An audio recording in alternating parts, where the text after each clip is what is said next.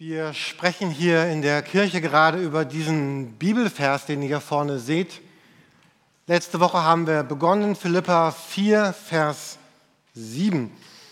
Das ist ein sehr starker Vers, wie ich finde, ein sehr kräftiger Vers, ein Vers, der, ein Satz der Bibel, der die Macht hat, unser Leben zu verändern und zu prägen. Und der Friede Gottes, der alles Verstehen übersteigt, wird eure Herzen und eure Gedanken in Jesus Christus bewahren. Wir haben gesehen, dass dieses Bewahren unbedingt wichtig ist für unser Herz und unsere Gedanken, denn die sind umworben. Da sind ganz viele Gedanken, die sagen, denk mich, Dinge, die sagen, kauf mich, Taten, die sagen, tu mich, Gefühle, die gefühlt werden wollen und Angebote, die erlebt werden wollen. Und manches von dem tut mir sehr gut und manches von dem tut mir aber überhaupt nicht gut. Es bringt Unruhe in mein Leben, es ist bedrohlich, es zerfrisst mein Denken, meine Gedanken. Und die Frage ist in diesen beiden Predigten letzte Woche, diese Woche, wie kann es geschehen, dass dieser Frieden Gottes uns darin behütet, in all dem, was wir erleben? Dieser Friede Gottes, der in mir wirkt, ist nichts, was ich einfach so habe oder besitze, sondern was ich bekomme in der Verbindung, was geschieht in der Verbindung mit Jesus Christus selber. Und ich kann seinen Frieden nicht theoretisch haben oder erfahren, sondern ich kann mich ihm nur aussetzen und ihm mich hinhalten. Wir wollen ein wenig darüber nachdenken, wie das geschehen kann. Wir haben letzte Woche schon ein Beispiel gehört, wie das sein kann, wenn ein Mensch ist, der sehr gering und sehr abwertend von sich denkt, wie er durch Begegnungen mit diesem Frieden heil werden kann und wie dieser Frieden den Umgang mit mir selber und mit anderen Menschen verändert. Ich möchte euch heute Morgen einmal den gesamten Zusammenhang vorlesen, Philippa 4, die Verse 4 bis 9. Ihr könnt auch hier vorne mitlesen, es heißt, Freut euch im Herrn zu jeder Zeit. Philippa 4, Vers 4. Noch einmal sage ich, freut euch. Eure Güte werde allen Menschen bekannt, der Herr ist nahe. Sorgt euch um nichts, sondern bringt in jeder Lage betend und flehend eure Bitten mit Dank vor Gott. Und der Friede Gottes, der alles Verstehen übersteigt, wird eure Herzen, eure Gedanken in der Gemeinschaft mit Jesus Christus bewahren. Ansonsten denkt über das nach, meine Geschwister, was wahr, was anständig und gerecht ist. Richtet eure Gedanken auf das Reine, das Liebenswerte und Bewunderungswürdige, auf alles, was Auszeichnung und Lob verdient. Und handelt nach dem, was ihr von mir gehört und gelernt habt und was ihr an mir gesehen habt. Dann wird der Gott des Friedens mit euch sein. In diesem Text gibt es zweimal gleich dieses Versprechen, dass Gott mit seinem Frieden bei uns sein will. Einmal, wie wir hier sehen in Vers 7, das ist ja der Vers, von dem all das ausgeht, was wir gerade bedenken. Und dann noch einmal in Vers 9 am Ende dieses Versprechen, der Gott des Friedens wird mit euch sein. Also Gott scheint es sehr wichtig zu sein, dass wir überzeugt davon sind, dass er mit seinem Frieden in unserem Herzen sein will es wird aber auch sehr deutlich, dass, dass dieses Versprechen eingebunden ist in diesem Text in eine bestimmte Art, sein Leben zu gestalten und in eine bestimmte Art zu leben. Vielleicht sagt ihr, oh, das erschlägt mich ja gerade, diese vielen Worte. Ich habe mal den Bibeltext für uns als Zusammenfassung gekürzt auf so ein paar ganz kleine Stichworte, die man sich vielleicht merken kann. Ähm, freut euch, eure Güte, sorgt um nichts, betend, flehend, dankend, richtet eure Gedanken, handelt. Also Gott lädt uns ein, nach diesen fünf oder sechs Prinzipien, je nachdem, wie ihr zählen, zählen mögt, zu leben, unser Leben zu gestalten. Und er sagt, während du das, das tust und während du so lebst, wirst du erleben, dass genau das geschieht. Ich hatte euch letzte Woche in der Predigt ja aufgefordert, schickt mir gerne oder ruft mich an, sagt mir, wie es euch in eurem Leben geht, wie ihr diesen Frieden erlebt, erfahrt. Jemand schrieb, der von dir in den Mittelpunkt gestellte Vers, also Vers 7, hat mich schon während der Predigt an einen Text erinnert, den ich erst vergangene Woche zusammen mit der mir vorliegenden Exegese las. Also ein Bibelforscher hier. Also, äh, den Text aus dem Philipperbrief möchte ich wie folgt wiedergeben.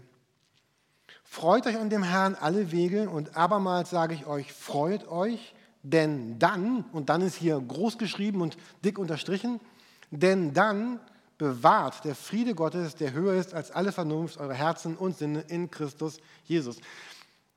Also hier so eine ganz gleiche Aussage in dieser E-Mail, wo jemand sagte, wenn ich diesen gesamten Abschnitt lebe und das in mein Leben integriere, dann wird genau das passieren. Also Gott sagt, während du das lebst, wirst du erleben, wie der Friede Gottes dein Herz, dein Denken und dein Verstand erfüllt. Und vielleicht sitzen jetzt einige von uns hier und sagen, ja, das ist wunderschön, Jürgen, das ist auch ein toller Text, aber äh, wie mache ich das eigentlich? Ich fühle mich eher ein bisschen erschlagen von diesen ganzen Dingen, die da sind. Wie erlebe ich das eigentlich? Und ich möchte jetzt mit euch die nächsten 15 Minuten das tun, was ich nicht mag, wenn andere Pastoren es tun. also, ähm, also, also ich, ich mag es nicht so gerne, wenn da eine Predigt ist, die, die fünf unterschiedliche Punkte hat und der Pastor zu jedem von diesen unterschiedlichen Punkten kurz irgendwas sagt und ich am Ende denke, Mensch, hättest du nicht fünf, fünf einzelne Predigten daraus halten können, hätte mir vielleicht viel mehr gebracht, als mal ebenso zu jedem von den fünf Punkten irgendeinen Gedanken.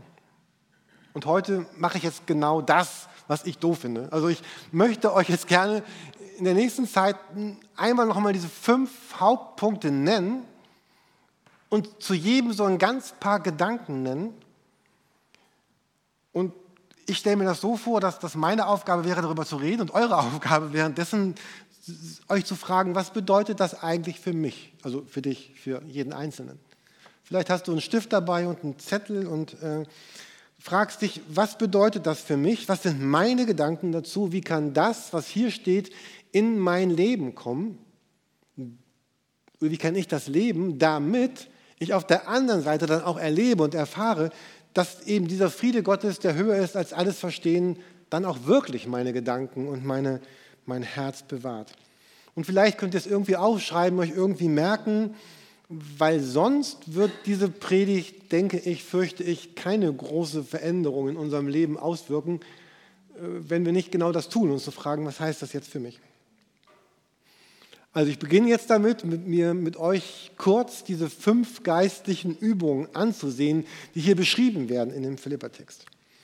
Zunächst beginnt das ja in, im ersten Vers, im Vers 4 mit der Aussage, freut euch. Freut euch im Herrn zu jeder Zeit. Noch einmal sage ich, freut euch.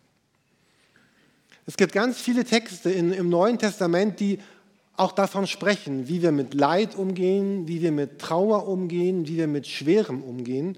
Und es geht jetzt hier mit diesem Text nicht darum, dass jetzt die Bibel plötzlich sagt, drück das alles weg und tu so, als ob das nicht da wäre, sondern hier dieser erste Gedanke, um diesen Frieden zu erleben, heißt, äh, Mensch, finde einen, einen Weg ganz, ganz nah, ganz nah bei Jesus zu sein und dich in ihm zu freuen.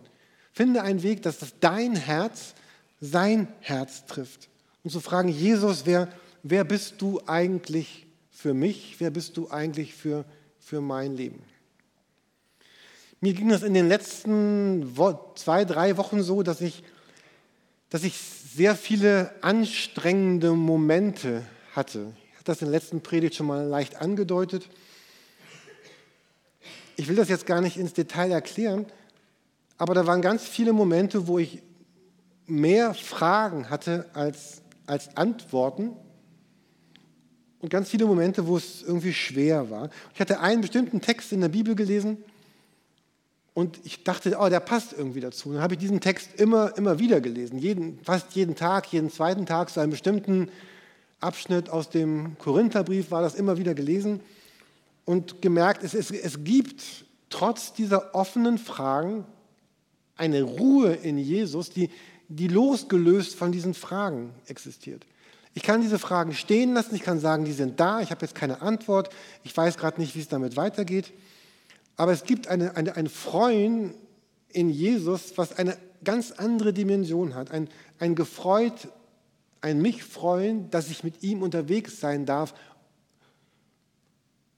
obwohl ich Fragen klären muss. Vielleicht hast du ganz, gerade ganz starke Fragen im Blick auf deine Zukunft oder auf deine Gegenwart, auf deine Familie, auf deine Freunde, auf deine Arbeit. Vielleicht, vielleicht bist du unglücklich mit irgendetwas oder du hast Dinge, die, die irgendwie schwer sein wollen.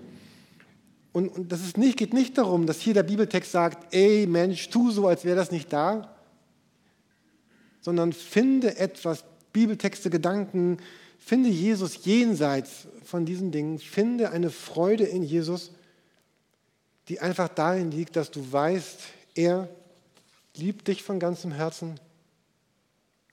Vielleicht magst du dir das vorstellen, dass er dir, ich weiß nicht, was für dich angenehm ist, dass er dir deine Hand gibt oder dass er so seinen Arm auf deine Schulter legt. Stell dir das vor, vielleicht kennst du das, dass Menschen das bei dir schon mal gemacht haben. Oder bitte einen Menschen das zu tun und stell dir vor, das ist genau das, was, was Jesus für mich tut. Und finde diese, diese Freude, dieses Freuen in Jesus. Das Zweite, was der Text sagt, äh, dieser Gedanke der Güte, eure Güte. Eure Güte werde allen Menschen bekannt, der Herr ist nahe. Das ist ja das, die Mitte eigentlich des gesamten Christseins und des Glaubens und der Kirche, dass, dass Gott gut ist zu uns, dass wir seine Güte erleben. Menschen werden von, von Jesus angenommen, erleben seine Güte. Menschen werden von der Kirche angenommen und erleben die, die Güte der Kirche durch, durch einzelne Menschen, die ihnen diese Güte zeigen. Jemand erlebt meine Güte. Jemand erlebt mich zu Hause. Ich hatte letzte Woche mit jemandem von euch ein Gespräch draußen im Gemeindegarten und diese Person sagte dann, ja, was uns als Kirche, wir sprachen darüber, was macht uns als Kirche eigentlich aus, wofür stehen wir eigentlich? Und dann meinte diese Person, dass uns als Kirche macht ja ganz besonders aus, dass, dass Menschen erstmal so sein dürfen, wie sie sind, dass sie willkommen sind ähm, und dass wir uns dann gemeinsam auf den Weg machen, gemeinsam zu leben, miteinander ins Leben einzuladen, zu Jesus einzuladen, wir gemeinsam erleben, wer, wer Jesus eigentlich für uns ist. Und dann meinte diese Person, vielleicht müssten wir doch viel mehr darüber reden, das in die Mitte stellen und sagen, das ist das, wofür wir stehen.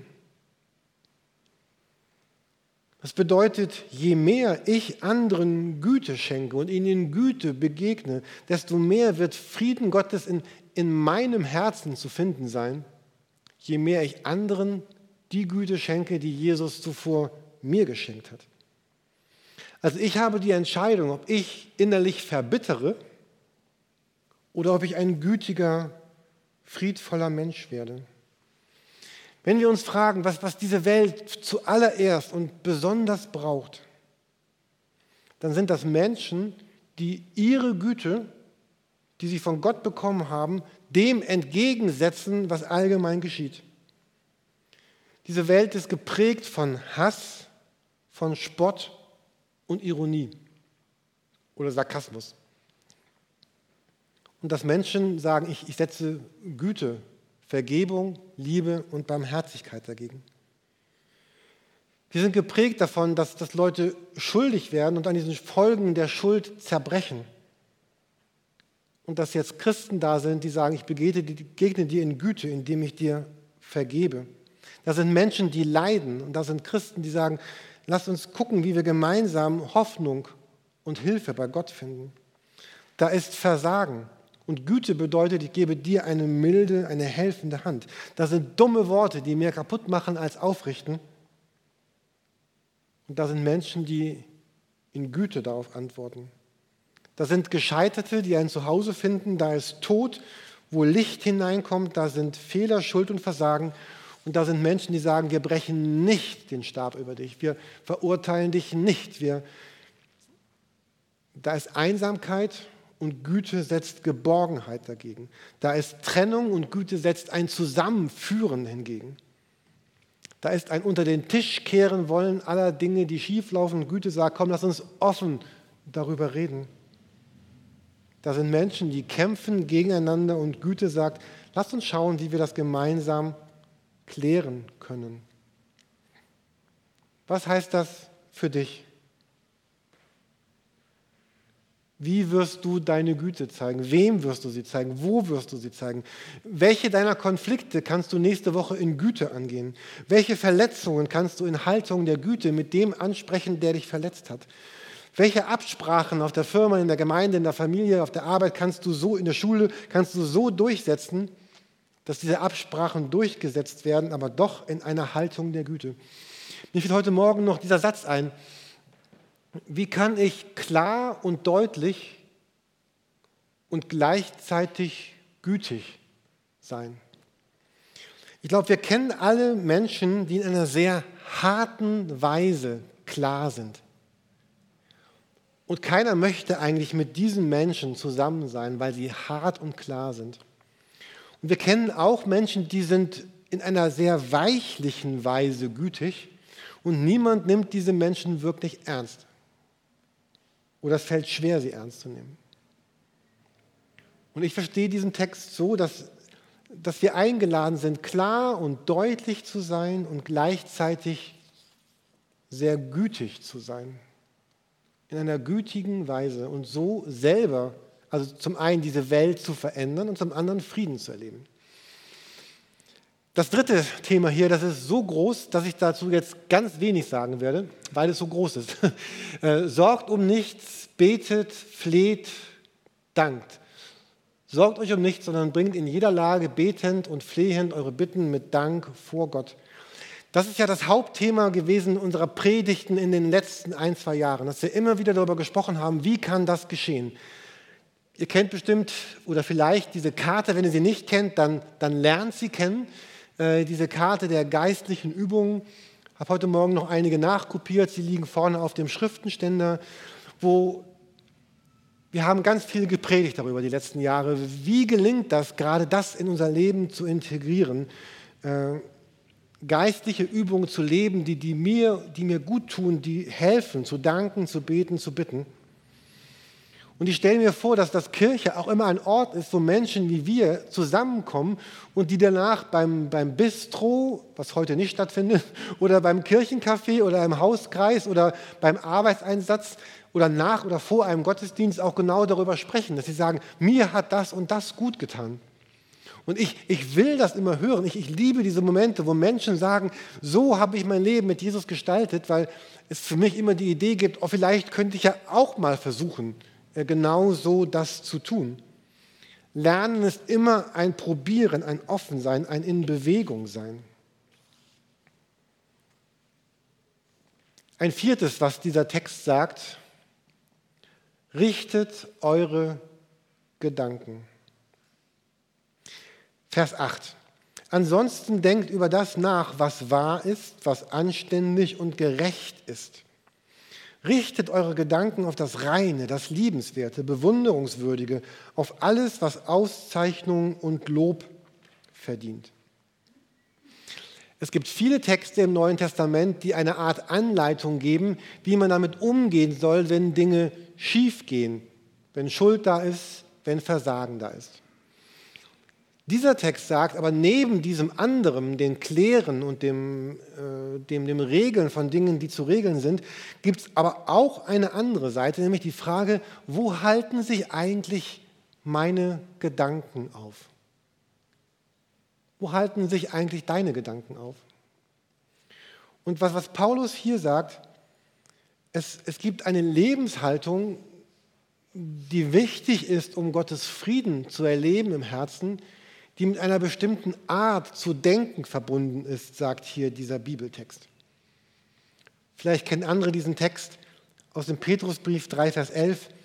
Man wende sich ab vom Bösen, tue Gutes, suche Frieden und jage ihm nach. So diese, hier geht es um dieses, dieses Nachjagen, dieses Hinterhersein von Dingen, die, die gut sind. Wir alle leben mit ganz starken Unvollkommenheiten. Und jeder von uns kann immer wieder die Entscheidung treffen, dass wir entweder sagen, wir halten einander unsere Unvollkommenheiten vor. Und wenn wir ganz aufmerksam gucken, wo hat der andere seine Ecke, seine Kanten, seine Unzulänglichkeiten, es gibt ein Versprechen, ich könnte um Tausende von Euros wetten, ihr werdet an jedem Ecken, Kanten, Unzulänglichkeiten finden. Und wenn ihr noch genauer sucht, werdet ihr noch mehr finden und noch mehr und noch mehr. Oder ich kann sagen, ich entscheide mich zu dem, was hier steht. Also jemand hat das mal so gesagt, er hat gesagt, ich gehe durchs Leben und schaue nach Leuten, die etwas gut machen und freue mich darüber.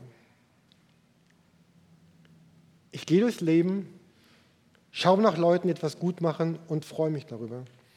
Stellt euch das vor, wenn die 100 oder 80 oder 90, die wir heute Morgen sind, wenn wir sagen, wir entscheiden uns jetzt nicht zunächst danach zu gucken, was im Leben des anderen nicht gut ist, was nicht schön ist, was nicht gelingt, wo er versagt hat, was nicht läuft, sondern wir sind auf der Jagd nach diesen Dingen, zu denen uns hier einlädt, der Vers 8.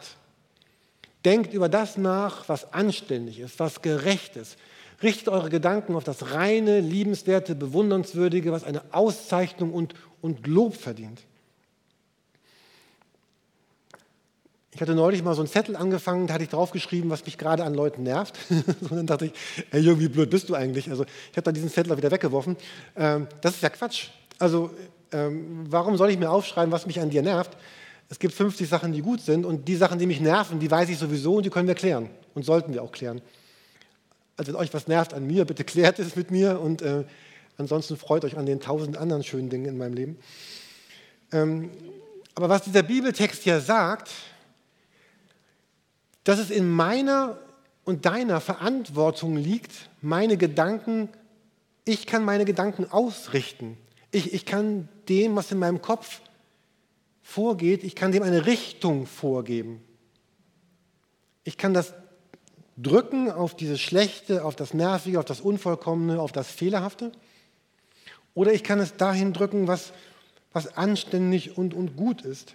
Und hier in dem Vers ist zweimal ja ein Imperativ, also eine Aufforderung. Ne, erster Teil, denkt über das nach und unten dann richtet eure Gedanken hin. Also nicht richten, sondern also ausrichten. Ich kann also meine Gedanken ausrichten und bestimmen. Einmal hat Jesus gesagt, selig sind die Friedfertigen, denn sie werden Gottes Kinder heißen. Es ist also untrennbar damit verbunden, dass ich auf der einen Seite jemand bin, der, der friedfertig ist und dass ich Gottes Kind heiße. Man kann das gar nicht trennen. Und wir haben letzte Woche gesehen, dass der Friede Gottes Wesen ist und dass ich sage, ich will jemand sein, der mit Gott an einem Strang zieht, indem ich diesen Frieden mit aller meiner Kraft suche, ihm nachjage, indem ich meine Gedanken in eine bestimmte Richtung lenke. Und vielleicht sagst du gerade, oh Jürgen, du hast schon reden, das kann ich gar nicht. Vielleicht hast du zu lange das andere gelebt oder ich oder wir.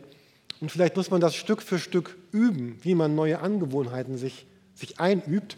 Und damit sind wir auch schon, super Überleitung, beim letzten Punkt. Er heißt nämlich handelt. Paulus schließt diesen Absatz mit dem Vers 9 und handelt nach dem, was ihr von mir, sagt Paulus, gelernt und gehört und was ihr auch an mir gesehen habt. Dann wird der Gott des Friedens mit euch sein. Kennt ihr auch diese Menschen, deren ganzes Leben in, in Konjunktiven besteht? Man müsste, man könnte, man sollte, es wäre gut, die anderen hätten tun können, ich sollte. Und vielleicht ist, vielleicht ist euch dieser Satz zu profan oder zu einfach, oder was Jesus hier sagt. Er sagt, also Paulus sagt es ja nicht, handelt.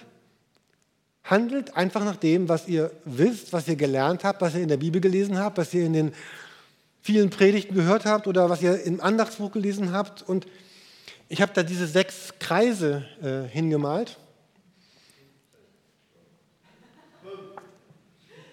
Mist, ich wollte sechs dahin malen. Okay, ich habe da diese fünf. Der eine ist schwarz. Einer ist schwarz, den seht ihr nicht.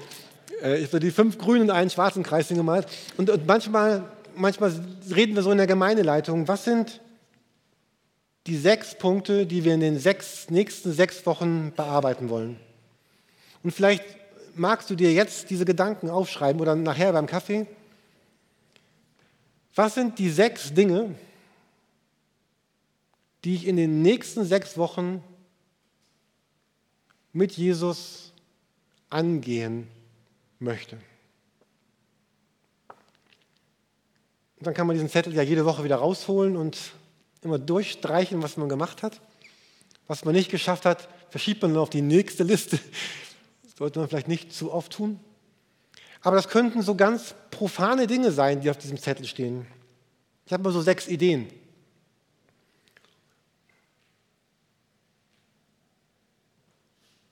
Oh, Peter, ich meine nicht dich. Ich habe aus Spaß Peter geschrieben. Äh, Peter vergeben. Also, Peter, ich meine nicht dich. So war ein Beispiel, Peter. Also, da könnte stehen: Peter vergeben, dazu Gespräch mit dem Pastor buchen, um mich darauf vorzubereiten. Zweitens, meine monatlichen Spenden erhöhen. Drittens, mir einen Hauskreis suchen, der mir gut tut. Drittens, mit Jesus über meinen Alkoholkonsum sprechen. Fünftens, den Umgang mit dem Kollegen Horst auf der Arbeit ändern. Sechstens, für Sibylle beten. So, das waren nicht meine Punkte, das waren fiktive Punkte. Äh, aber zu sagen, ich, ich schreibe mir einfach mal diese sechs Dinge auf, nach denen ich neu und anders handeln möchte und es auch dann zu tun. Also als Zusammenfassung noch einmal diese, diese Punkte. Dieser Bibeltext sagt, ich werde dann Gottes Frieden, der alles Verstehen übersteigt, in meinem Herzen und in meinem Verstand erleben. Oder ich werde es, je mehr ich nach diesen Punkten, Gedanken lebe, mein Leben einrichte, desto mehr werde ich genau das, diesen Frieden Gottes in meinem Leben erfahren. Jemand zu sein, der sich freut über Jesus, der seine Güte anderen Menschen zeigt, der sich um nichts sorgt, sondern es lernt, betend und flehend und dankend diese Dinge bei Gott abzugeben. Jemand zu sein, der seine Gedanken auf das Gute richtet. Und ich werde jemand sein, der handelt, der das tut und vielleicht unvollkommen tut. Und wenn du die nächsten sechs Jahre, alle sechs Wochen immer so einen Zettel mit sechs Punkten schreibst, was meinst du, wie dein Leben in sechs Jahren, was das für ein anderes Leben sein wird? Was sich alles geändert haben wird durch dieses einfache, ich schreibe es mir auf, ich lasse es mir von Jesus sagen, um dann wirklich das zu erleben. Und wir enden nochmal mit dem Vers, mit dem wir begonnen haben, dass der Friede Gottes, der alles Verstehen übersteigt, wird dann eure Herzen, eure Gedanken in Jesus Christus bewahren. Und ich möchte schließen mit dem Bild eines, eines Regenmantels. Ein Regenmantel schützt vor Regen. Aber warum tut er das? Oder wann tut er das? Zum einen kann man sagen, dieser Regenmantel schützt vor Regen, weil er das kann. Er hat irgendeinen Stoff, irgendeine Folie, irgendeine Beschichtung oder aus einem Material, das mich einfach vor Regen schützen kann. Es macht also Sinn, ganz viele Regenmäntel zu kaufen, weil man dann vor Regen geschützt ist. Es macht Sinn, einen Regenmantel zu kaufen und den bei Regen anzuziehen. Dann wird er dich schützen vor Regen. Habe einen Regenmantel und zieh ihn an. Und genau das ist das, was uns Paulus mit diesem Text sagen will. Es, es gibt diesen Frieden Gottes. Er ist da, er ist schon jetzt da, er ist, er ist in dir, er ist da, wenn Jesus da ist, er ist durch den Heiligen Geist da. Aber so richtig, so richtig wirken, so richtig das tun, was dieser Friede tun will, kann er erst dann, wenn du ihn anziehst. Indem du dich freust. Ihr dürft schon nach vorne kommen in deine Güte zeigst, betet, flehst und dankst, deine Gedanken ausrichtest und anfängst ganz anders zu handeln. Und Jesus verspricht dir, du wirst darin meinen Frieden erleben. Amen.